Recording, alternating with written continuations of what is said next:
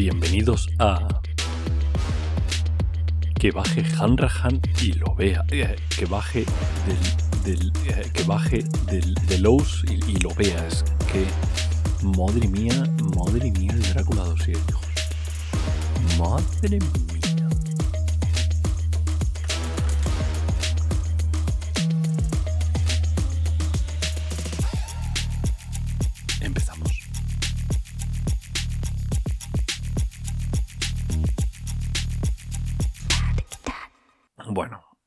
Estoy bastante flipping con el Drácula dossier. O sea, hace unos cuantos programas decía que que para mí me interesaba Gente de la Noche, pero que tampoco era para fliparse, que yo prefería Souls of the Serpentine, que saldrá en unos meses y tal, que, que esto era como bien, vale, vale, pero no era arte, claro, eh, porque no lo había leído. Virgen Santa. A ver, no lo he leído. Quiero decir, primero porque todavía tengo la esperanza de que alguien me lo, dirija.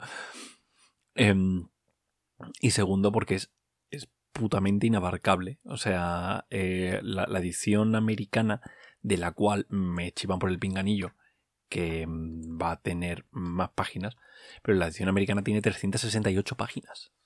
Solamente eh, estamos hablando del libro inicial, o sea, quiero decir, no, no, nada de, del Drácula mm, no censurado, nada de eso. Estamos hablando solamente de- del libro bas- básico, por así decirlo, ¿no? Sí, sí, es básico, porque quiero decir, esto, esto es, es una locura. No solamente eso, sino que es que además luego han seguido sacando cosas. El Drácula Vector eh, forma parte de, de una, mm, eh, una aventurita que hizo Hanrahan como para hacer de preludio. Eh, regalaron la carta de Van Helsing, que era una aventura. Un montón de. Hay, hay un montón de cosas que, que van aparte. Es una locura. El Drácula Dossier es inabarcable. eh, en muchos aspectos. Así que no, no voy a intentar hablar mucho de esto. En primer lugar, eso, porque Mondo Spoiler va muy a lo loco. En segundo lugar, porque tenéis eh, frecuencia clandestina. Eh, hola, mm, se me dio un currazo murada ahí de la hostia para hablaros de, Drácula, de Gentes de la Noche y de Drácula Dossier. Ahora con él. Ya está. O sea, escuchad eso. No frotaros con ese podcast. No, neces- no necesitáis mucho más.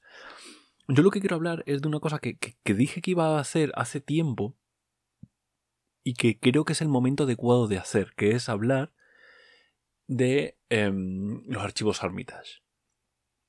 Toma spoiler, ¿cómo? Vale, o sea, eh, eso ha sido un plot twist del 15 que no, no os esperabais. Cuando hablé de, de los, de los archivos Armitage, os dije que esto era simplemente como una especie de lectura del libro para que hablar, pero que iba a hacer un análisis más en profundidad de cómo funcionaba eso de, de la campaña mm, eh, que es improvisada, ¿no? Dentro del dentro del mundo de los de- de- del misterio, una campaña improvisada normalmente da la sensación de que todo vale, de que si yo me intereso por eso se va a ser el malo y ya está, ¿no?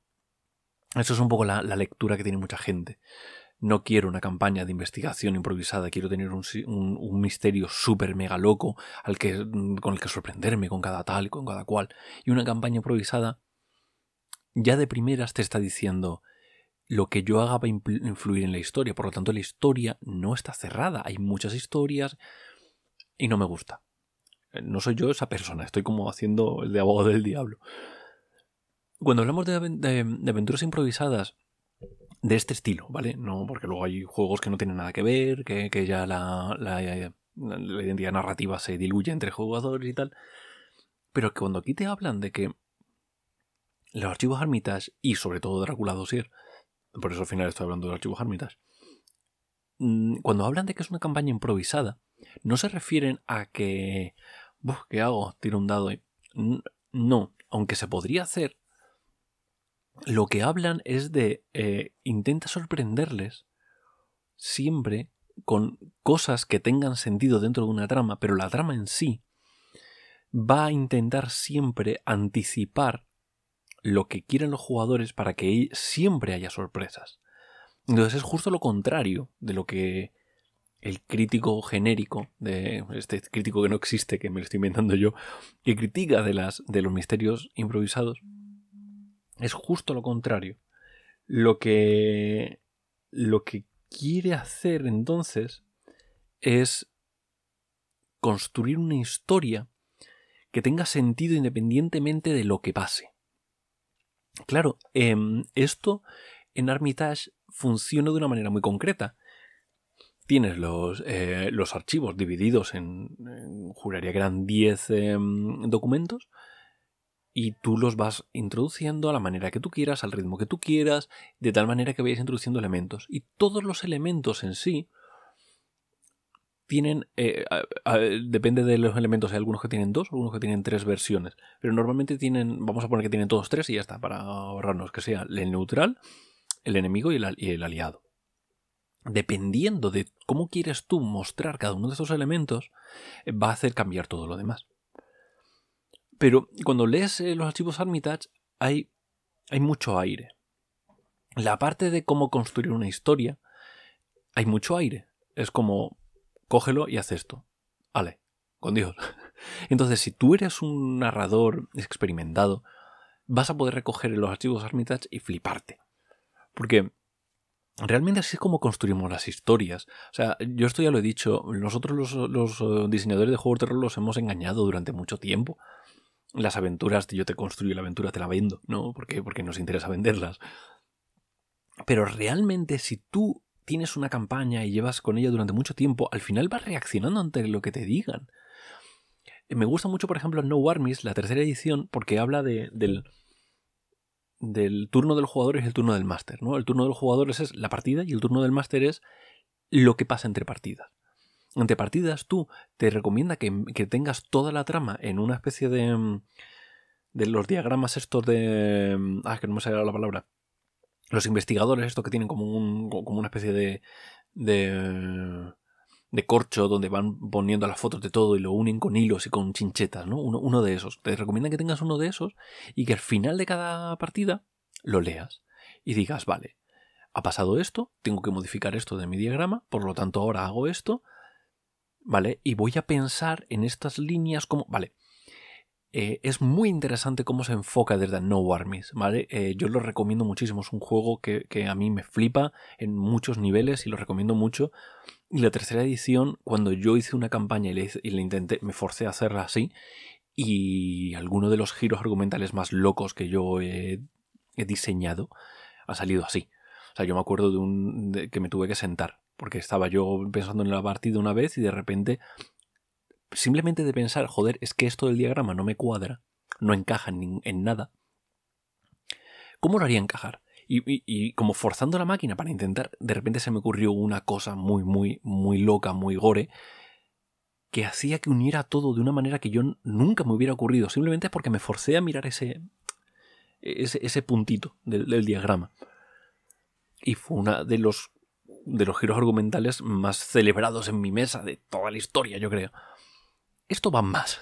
Quiero decir, em, en el, si habéis leído el libro básico de Gentes de la Noche, si habéis jugado, si habéis escuchado a, Fran con sus programas cortos de 20 minutos y Muradai en, en frecuencia clandestina, etc., sabréis que existen los nodos. Vale, ahora los nodos están en el básico, ¿vale? En el básico de Agentes de la Noche ya te viene establecido que son los nodos. Kenneth Hyde construye una, estructura de nodos que deriva directamente de Armitage. Es evidente, es muy evidente que, deriva de ahí. Pero él le da un, peso, le da un, los pesos con las pirámides. Construyendo las pirámides hace que todas las pistas tengan diferentes valores. Armitage todo tiene el mismo valor. No hay unas pistas más grandes que otras. No, todas están al mismo nivel y vas construyendo un único misterio la conspirámide te, te, permite tener eh, literalmente seis niveles de trama.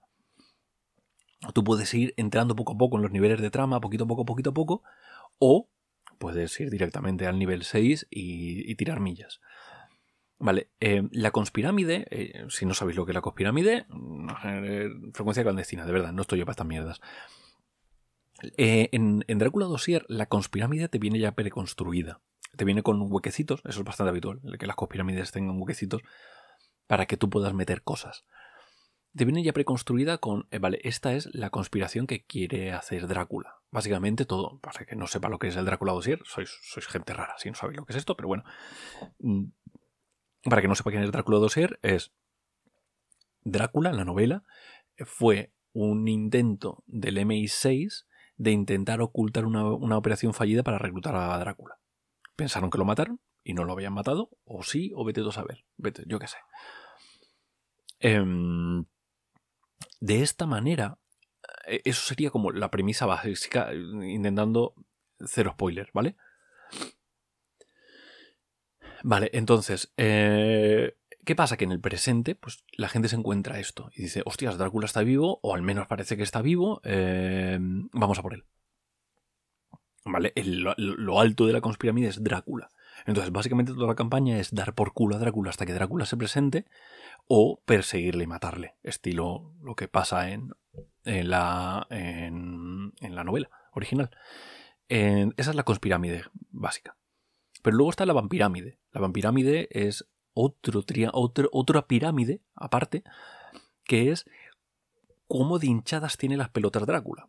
Eh, tú vas subiendo de nivel a medida que a Drácula le, mm, le toca los huevos. Si al principio no le toca mucho los huevos y dice, me voy a poner a matar gente aquí, que no, que no, que esto va a llamar mucho la atención, paso. Eh, le mando ahí unos matones para que le intimiden. O, hostia, espérate, que esta es gente interesante. Voy a intentar reclutarles, ¿no? E, e, e, esas cosas están incluidas en la vampirámide. También está construida la vampirámide. Y ya tenemos una campaña. Eso es la campaña de Agentes de la Noche. Luego tienes tus propias localizaciones, etcétera, etcétera, que son nodos, que luego tenemos en los nodos.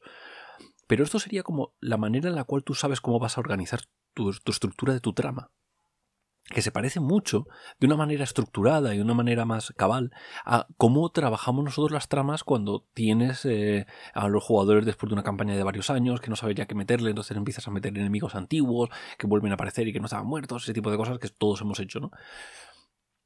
Esto es estructurarlo. Otra manera de estructurarlo serían con las campañas de puntos argumentales, como puede ser 50 brazas, que también me parece maravilloso. Pero 50 eh, brazas se parece más a un sandbox eh, y esto está más dirigido, sobre todo porque los jugadores van como una punta de flecha hacia allá. En cambio, lo otro es más, eh, vete del punto A y cuando llegas al punto C, entre medias tienes todas estas cosas, ¿no? Más parecido a, al Fallout, al Skyrim, este tipo de juegos. Vale. Em, con esto ya tendríamos una campaña al uso de agentes de la noche, pero no es suficiente. Em, aquí tenemos otra, otra pirámide, que es de un enemigo, del cual no voy a hablar, de otro enemigo, quiere decir, está la de Drácula. Hay otra pirámide, o sea, hay tres pirámides, cabrones. Hay tres pirámides y las tres pirámides tienen sus diferentes niveles. Y tú puedes haber avanzado cero en la trama de Drácula, pero haber linchado las pelotas. Y estar a Drácula ya eh, persiguiendo a los jugadores a bofetadas, mientras ellos no se han enterado de una puñetera mierda. O al revés, pueden haberse enterado de todo, pero Drácula no saber quiénes son y estar diciendo, pero qué fumada está ocurriendo aquí y tal. Entonces puedes estar en diferentes niveles. Y además, te estás eh, adelantando a este otro enemigo que también tiene su propia agenda y que también va a reaccionar contigo con, su propia pirámide. Vale, esas tres pirámides van a funcionar. Y ahora están los nodos. Cuando hablo de los nodos, eh, hola, todos son nodos. Em, en, los archivos Armitage, los nodos eran muy evidentes. Tenías unos cuantos personajes que salen nombrados en los archivos, tienes unas cuantas localizaciones que están y, y cada una de esas te viene como la versión neutral, la versión enemiga, la versión em, aliada. Ok, vale. Esto se le va a la pinza. Aquí tenemos más de 100 páginas de nodos. O sea, eh, eh, ¿hola? 100 páginas, y, me estoy quedando corto, 100 páginas de nodos. Hay... Eh, y estamos hablando de que, esto es una, una maquetación a tres columnas, con letra chiquitita. Quiero decir, esto se va a quedar en más páginas cuando llegue a español, seguro, 100%. Todos estos nodos bueno, estos nodos son eh, los divididos entre los nodos que tienen que ver más con la historia original de la novela, de qué pasa en, lugares concretos, y luego pueden ser objetos concretos, pueden ser lugares concretos, pueden ser personas concretas. lo que aquí llaman los legados, que son, eh, no sé cómo lo traducir en español, pero los legados que básicamente son personajes que aparecían en la novela original o descendientes de ellos, eh, hay un montón de, elementos que interconectan. Entonces tú no tienes una historia. Hay una hay lo que llaman las espinas o las, eh, los espinazos, los, las, esos spines, no me sale ahora la palabra en español, pero vamos, las columnas vertebrales, para que tú puedas enlazar todas tus cosas en diferentes, em, en, diferentes eh, columnas vertebrales. Y además tendríamos qué cojones es Drácula. Porque Drácula puede ser el Drácula clásico, pero a lo mejor puede ser un Drácula que varía de los, de los mitos de Chulu. Podría ser. O no podría ser Drácula, podría ser no Drácula, podría ser un montón de cosas. Entonces hablamos de Drácula como el enemigo este genérico, pero pueden pasar cosas. Te habla de la campaña por defecto, en el cual pues, Drácula es el que salía en las novelas de Bram Stoker, los personajes son más directos, más tal, más... La lectura del Drácula, de, de la novela de Drácula, es más directa, bla, bla, bla, bla, bla. Pero luego tú puedes hacer lo que te salga del, del, ano. De hecho, puedes hacer, te planteo una campaña en la cual tú vayas saltando adelante y atrás en el tiempo. Y jugas la campaña de cuando originalmente intentaron conseguir a Drácula, que sería un poco replicar la novela con los adendos del Drácula no, no, censurado, junto con, eh, con lo que está pasando en el presente. Ir saltando de uno a otro. Y bueno, una ida de olla. Una ida de olla muy, muy loca. Pero lo que quería hablar de este, porque esto es, ojito que esto es la presentación, llevamos ya más de 15 minutos y esto es solo la presentación. ¿Todo bien? ahora es el momento de parar, echar el meo, eh, terminar ahí de guardar todos los platos, porque el clink de los platos cuando estás fregando eh, no te va a hacer entender todo lo que está pasando aquí. Que ahora vamos a lo gordo, que esto es solo la presentación. Y es, ¿qué coño significa esto de los nodos? ¿Qué es un nodo? El nodo es el noticiario, no, no. Los nodos son unos elementos que tienen que ver con eh, diagramas. Y ahora es cuando me pongo un poco ahora es cuando me pongo técnico. ¿Qué puñetas es un nodo? Yo muchas veces hablo de, una de las historias o las estructuras de las, de las narraciones como un dungeon. Tienes un dungeon que tienes como habitaciones y tienes pasillos que las unen, ¿no? Vale, las habitaciones serían los nodos. Y los pasillos serían las flechas que unen esos nodos. Eh, eso, todo esto deriva de lenguajes informáticos. ¿Por qué digo esto? Porque Hanrahan es informático. Él trabajó mucho tiempo como informático y luego no sé si lo dejó o le despidieron y básicamente mm, se metió a diseñar juegos. Ya había hecho algo antes, pero bueno, da igual.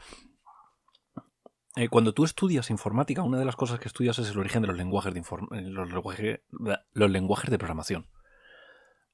Eh, los lenguajes de programación son interesantes porque establecen qué puedes hacer. Si ya sabéis lo que es la programación neurolingüística, que se habla mucho ahora en temas de marketing y tal, la programación neurolingüística es utilizar ciertos términos para ciertas cosas para conseguir un resultado. Igual que cuando en la crisis del 2008 no hablaban de de que, la economía se había parado, sino que hablaban de una aceleración negativa. Mierdas así, ¿no? Em, esto es algo parecido. La programación, al final, lo que el lenguaje que tú utilices va a cambiar lo que tú hagas. entonces, establecer unas máquinas que automáticamente puedan generar esto y leer esos lenguajes es esencial. Eh, por eso es tan difícil que Siri te entienda bien, eh, y tienes que hablar de una manera un poquito muy concreta y cuanto más cuanto mejor es la máquina, mejor va a entender el lenguaje. Bueno, al final, ¿cómo funcionan estas máquinas? Funcionan por nodos. Y de hecho, para que lo sepáis, Google Maps funciona igual. Cuando te dice lo de recalculando rutas porque tienen nodos. Eh, de hecho, creo que, el, que, cómo funciona Google Maps funciona mejor para que entendáis cómo funcionan los nodos. Una máquina de Turing, que serían como las. Hay como diferentes. Eh, las máquinas de estados eran demasiado básicas al principio y había ciertas cosas que no podían hacer, entonces fueron como evolucionando y la máquina de Turing ya en principio es una máquina que podría hacer cualquier palabra. Necesitarías también luego memoria externa, que, ahora vamos a ir un poco a eso. Em, pero en cualquier caso, Google Maps funciona como un mapa de nodos. Cada intersección de calles es un nodo. Entonces, cada intersección de, eh, se conecta con la otra intersección con una flechita y esas flechitas son números. Entonces esos números son el tiempo que vas a tardar tú. A lo mejor entre el final de la calle y el final de la calle hay un nodo que son 0,27, que serían 27 segundos, ¿no? Que es lo que vas a tardar en llevarlo en la media en la que ellos tienen hecho. Además, esas medias van cambiando con el tiempo. Por eso te dice, oye, ahora hay un atasco aquí, ahora hay tal, ahora hay cual, ¿no? Entonces, esos nodos, cuando él te hace un recalculando ruta, lo que va haciendo es sumar esos nodos y va al revés. Va desde desde la, mm, desde el destino hasta el origen, de tal manera que va como construyendo tu y te va dando las sumas. Eso es relativamente sencillo de entender, ¿no? O sea, tenemos como puntitos eh, separados por carreteras y las carreteras van al siguiente puntito, que es la siguiente intersección, y vas chiqui, chiqui, chiqui, chiqui hasta que llegas al final. Así es como se construye una trama en, en Drácula Dossier, en, en Armitage, etc. No es que sea improvisado. Es que realmente tú vas a tomar decisiones en cada intersección. Entonces, esas lo, que, es improvisado es que tú no sabes qué va a pasar en la siguiente intersección. Por eso se le llama improvisado, pero realmente es, entre comillas, marketing, ¿no? Quiero decir, es em, sería responsive. La, el palabra este responsive de, que va modificándose a, medida que, va avanzando. Por eso cuando tú te vas de la ruta te cierra calculando y pum, de repente te vuelve a decir cómo llegar. ¿Vale? Realmente, eh, estas intersecciones lo que hacen es, eh, Google Maps es muy básico, pero luego hay cosas que son más complejas, ¿no? Imagínate que no es ir por aquí que son dos minutos y por aquí que son siete minutos. Imagínate que estamos hablando del el Mass Effect. ¿Habéis jugado el videojuego del Mass Effect? No, yo no he jugado, da igual. Lo importante es que sé cómo funciona. El Mass Effect tú tienes unas eh, intersecciones que son personajes. Esos personajes van a tener una imagen de quién eres tú. Te van a ver como alguien agresivo, como alguien cariñoso, como alguien tal, y van a presentarse de maneras diferentes. Esos son nodos muy complejos de, ejecutar. Entonces, cada vez que tú contestas a alguien, estás construyendo tu propia personalidad, la personalidad del, del, personaje, ¿no? Que se parece mucho a los juegos de rol. Cómo Mass Effect gestiona esto. De tal manera que al final los personajes, la, trama va a ser siempre la misma, pero los personajes se van a, relacionar contigo de manera diferente. A punto de que puedes incluso llegar a ejecutar a algunos de tus compañeros en puntos adecuados. En algunos momentos alguno te puede traicionar, alguno no, alguno tal. Y esto transcurre durante tres juegos. Imagínate el árbol de decisiones que pueda haber al final de los tres juegos. Bueno, pues para quien haya jugado Mass Effect, estará diciendo, Álvaro, no tienes ni puta idea. El final del tercero es terrible, porque básicamente es todo un, un, railroad total en el que da igual quien esté contigo, da igual que decisiones hayas tomado, que va a pasar lo mismo al final. Es terrible. Eso no va a pasar en el rol, o bueno, no va a pasar en una buena campaña de rol. Pero realmente se parece mucho a cómo funcionan los juegos de rol. No tanto como Skyrim, como tal, en el cual tú tienes como pequeñas tramas que activas un nodo y cuando activas ese nodo se te abren un montón de nodos que es como pues una side quest, ¿no? Y luego tienes las quests principal, pim, pim, pim, que se parecería más a eso, a 50 brazas, etc. Esto se parecería más al Mass Effect, pero bien hecho. Entonces, ¿cómo puedes hacer esto?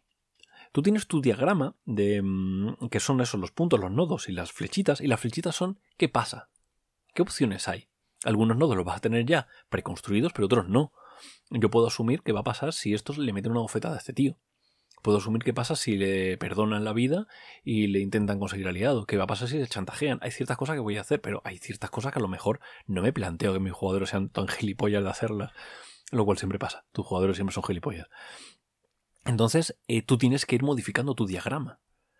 Y por eso, la campaña funciona así. Por eso es improvisada, porque responde a estas cosas. Por eso no es un railroad. Tú tienes una campaña que es super railroad. Tienes las, columnas vertebrales, que tienen diferentes columnas vertebrales dependiendo de lo largo que quieras que sea la campaña. Eh, ojito, eh, que esto me parece súper loco. Que te venga diferentes eh, ritmos. No solamente las diferentes eh, estructuras de las columnas vertebrales, sino diferentes ritmos. Eh, además, eso eh, vas a cambiar eh, ciertas partes de la trama principal dependiendo si has elegido un tipo de vampiro u otro. De hecho, como puedes definir tu propio vampiro em, original en Agentes de la Noche, pues puedes meter el tuyo. Y tendrás que modificar tú a tu bola lo tuyo porque mm, es tu vampiro. Y hace a saber qué coño de decisiones has tomado. Ponían como ejemplo en el libro. ¿Qué ejemplo ponían? Eh, Eh, arañas emocionales o alguna mierda de estas, ¿no? Tú te coges ahí em, lo que hacemos en las sombras, la serie, empiezas a coger cualquier tipo de vampiro que haya ahí y tiras millas desde allí, ¿no? Pues eso se puede hacer. Vale, entonces tú construyes tus nodos y eh, construyes las, em, las diferentes respuestas que pueden hacer los jugadores. Por lo tanto, al final todo está basado en la trama de los jugadores. Los jugadores toman decisiones y eso les lleva a los siguientes nodos. La trama va a ser la misma. O sea, aquí se van a encontrar con el tío tal, que van a hacer no sé qué, que van a... Que... Pero luego, todos los agentes externos, que son mucho de película de espías, todos los agentes externos eh, funcionan de otra manera. ¿Cómo funcionan? Con la memoria RAM, de alguna manera, la memoria del ordenador. El ordenador tiene en memoria ciertas, ciertas eh, reacciones anteriores, un poco como en Mass Effect, ¿no? Los jugadores, este personaje considera que tú eres un capullo, este personaje considera que le puedes traicionar en algún momento, por lo tanto, va a reaccionar de maneras diferentes. Ahora bien, ¿cuándo va a reaccionar? Que yo ya tengo seleccionado este tío como me piensa, tal y cual, va a tener una escala. Ojito con esto porque es cuando ya hila todo y Hanrahan demuestra lo puto amo que es y lo bien que ha engarzado todos sus conocimientos informáticos en esto. Tiene una escala. Alguien que piensa que le puedes traicionar, pero que piensa que eres un mierda, pues no va a hacer tratos contigo, va a decir, ah, venga, hasta luego. o va a intentar utilizarte para darte información falsa, lo que sea. Pero alguien que te ve como un peligro y que además piensa que, que le vas a traicionar, va a reaccionar de una manera totalmente diferente. El que ese personaje sea o no enemigo va a depender de todos los factores anteriores. ¿Y en qué va a depender? De las tres pirámides. ¿En qué punto de la conspirámide estás? Si estás muy alto de la conspirámide, estás muy cerca de Drácula, alguien que piensa que le puedes traicionar pero que quiere matar a Drácula, se va a tragar su orgullo y va a decir, da igual, venga, voy contigo. Voy a ir con una pistola en tu nuca porque no me fío de ti, pero voy a ir contigo. En cambio, si estás muy debajo de la conspirámide, que se la sudes como, pero si, ¿en serio? ¿Todavía piensas que Drácula está detrás de Gaspacho al Valle? Mm, si estás muy abajo de la conspirámide, va a pasar de tu culo. Pero, si la vampirámide, es decir, las reacciones de, de, por muy bajo que estés, Drácula te tiene como un, como por culero, y el tío piensa que tú le vas a traicionar. Si tú estás muy alto en la eh, conspirámide, de la vampirámide, el tío te va a utilizar. El tío te va a utilizar de cebo, te va a llevar un punto para que Drácula se acerque e intentar matar a Drácula, utilizándote como cebo. Todo eso tiene que ver con en qué, en qué escala de las tres pirámides estés. Es muy bestia. ¿Entendéis la cantidad de, de permutaciones que tiene esto? No solamente las cien, ciento y pico páginas de nodos. No solamente el que... Mm, no solamente el... Es que es, que, es, que es todo. O sea, yo puedo decidir que lo vaya, las cosas vayan más rápidas o más lentas. Yo puedo decidir eh, que, mm, que, Drácula funcione de una manera u otra. Yo puedo decidir que ciertas cosas del Drácula dossier sean ciertas o no. Yo, yo puedo decir tantas cosas. No es improvisado, tronco. O sea, no es que sea improvisado. Es un sistema de nodos tan complejo que tú puedes jugar solo esto toda tu vida. o sea, y, es muy loco. No solamente eso, también, ¿qué estás jugando? ¿Estás jugando combustión? o sea, ¿qué estilo de juego estás jugando? Combustión, em, eh, polvo, no me acuerdo nosotros, envite y el otro, no me acuerdo cómo se llama. Depende de eso también, va a cambiar, va a cambiar todos los nodos. No los nodos, sino la memoria RAM esta que tiene y que va a enfocar todo lo demás. Saltas de un sistema de nodos a otro en el que los nodos son los mismos, pero las conexiones son totalmente diferentes. Quizás se te adelanten y destruyan un nodo, porque un nodo es un lugar y ese lugar saben que tú puedes encontrar a alguien y saben que eres peligroso, por lo tanto van a ejecutar a esa gente antes de que tú te acerques. Puede ser que esa gente haya oído hablar de ti y huya, porque piensa que cuando llegue le vas a torturar. Yo, yo qué sé. Hay tantas alternativas. Y luego está el que te, te dé la fumada de la hostia y decidas introducir elementos externos. Ya ahí, eh, David está ya ahí em, introduciendo a tope un montón de artículos que hay en la página web de Pelgrim en el que te introducen otros tipos de vampiros históricos, eh, de Elizabeth Bathory, de ese tipo de cosas. Pero aquí ya te habla de, oye, ¿y si quieres meter a Jack el Destripador? ¿Por qué no? Tomar por culo. Em, ¿Por qué no metes eh, hombres lobos? Mete hombres lobos, a tope, ¿qué quieres? Venga, a tope. Y todo eso va a construir un tipo de enemigo va a construir un tipo de Drácula. El Drácula más pulp, por así decirlo, más de la peli de la Hammer, pues es más icónico, más, eh, pues va con su estilizado y tal y cual. Pero puedes tener un Drácula que se parezca más al de la serie esta de, mm, de Stephen Moffat. Stephen Moffat es el, eh, es un, autor muy reputado de, Doctor Who y de un montón de cosas. Ahora tiene una serie en Netflix que es una pequeña locura que se llama Inside Man, ¿no? Desde dentro, que es, joder, de vez en cuando hacen cosas bien Netflix, no sé, pues es una de estas. ¿Y de qué está hablando? Bueno, que, me da igual. O sea, tenéis eh, ahí el librito este de del Cyril of Drácula, que no me acuerdo cómo se llamaba en español ahora.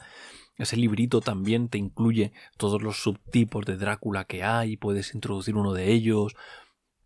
Todo al final es un montón de cosas para que tú tengas tu propia historia y la vayas deconstruyendo y reconstruyendo y recalculando rutas continuamente. No es improvisado, es siempre en, un continuo latir. Eso es Drácula Dossier. Es una de las campañas que más eh, late. Es alucinante. De verdad que es impresionante cómo funciona esta, eh, esta campaña. Si queréis jugar la versión rápida, jugar la versión rápida que te lo introduce. Eh, claro, para jugar la versión rápida a lo mejor el, el tiempo que tienes que gastar en entenderlo todo es no, no, es demasiada información. Pero da igual, porque saltas cosas, lo, que tú quieras, ¿no? Puedes hacer muchísimas cosas. Y es muy loco. Loquísimo. Em, y, nada, y con esto realmente lo que os quería contar es que me voy a traer a Murada ahí la semana que viene. Porque tenemos cositas que hablar. Tenemos que hablar de esta mandanga. Sí, sí. Semana que viene toca entrevistita de nuevo. Pero no va a ser una entrevista normal, porque Murada tiene mucha mandanga que soltar. Y eso que ya llevan nueve, nueve programas de, de frecuencia clandestina, pues que baje de Lowe's y clandestine mañana, o sea, la semana que viene. Vais a flipar. Venga, musiquita, a pasarlo bien.